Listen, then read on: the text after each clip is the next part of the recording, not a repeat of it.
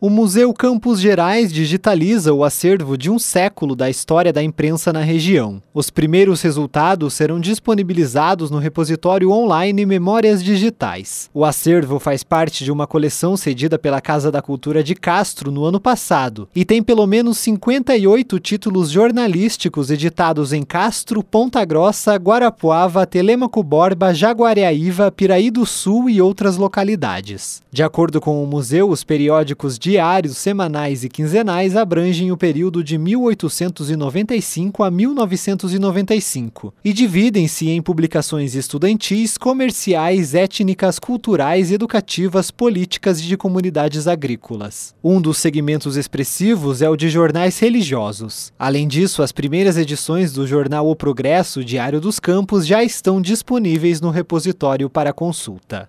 O link do acervo pode ser acessado no site da CBN Ponta Grossa. Tailan Jaros, repórter CBN.